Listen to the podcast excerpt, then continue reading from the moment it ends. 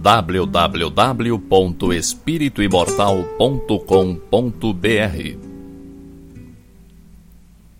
Cinco minutos de Espiritismo visando a reflexão.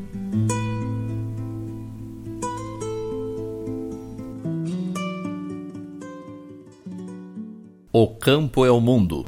Jesus, Evangelho segundo Mateus, capítulo 13, versículo 38. Jesus tem o seu campo de serviço no mundo inteiro.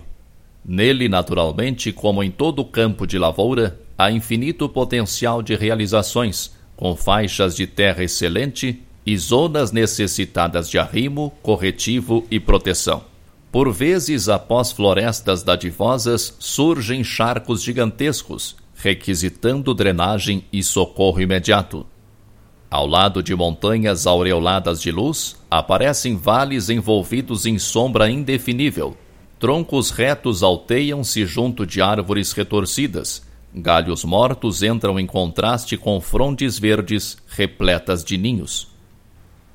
A gleba imensa do Cristo reclama trabalhadores devotados que não demonstrem predileções pessoais por zonas de serviço ou gênero de tarefa. Apresentam-se muitos operários ao Senhor do trabalho diariamente, mas os verdadeiros servidores são raros.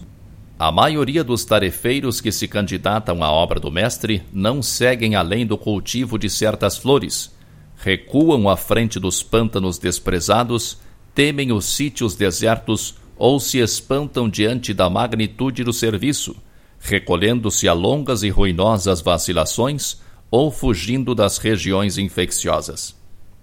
Em algumas ocasiões costumam ser hábeis horticultores ou jardineiros. No entanto, quase sempre repousam nesses títulos e amedrontam-se perante os terrenos agressivos e multiformes. Jesus, todavia, não descansa e prossegue aguardando companheiros para as realizações infinitas em favor do reino celeste na terra. Reflete nesta verdade e enriquece as tuas qualidades de colaboração, aperfeiçoando-as e intensificando-as nas obras do bem indiscriminado e ininterrupto. É certo que não se improvisa um cooperador para Jesus. Entretanto, não te esqueças de trabalhar dia a dia na direção do glorioso fim www.espirituimortal.com.br Cinco minutos de Espiritismo visando a reflexão.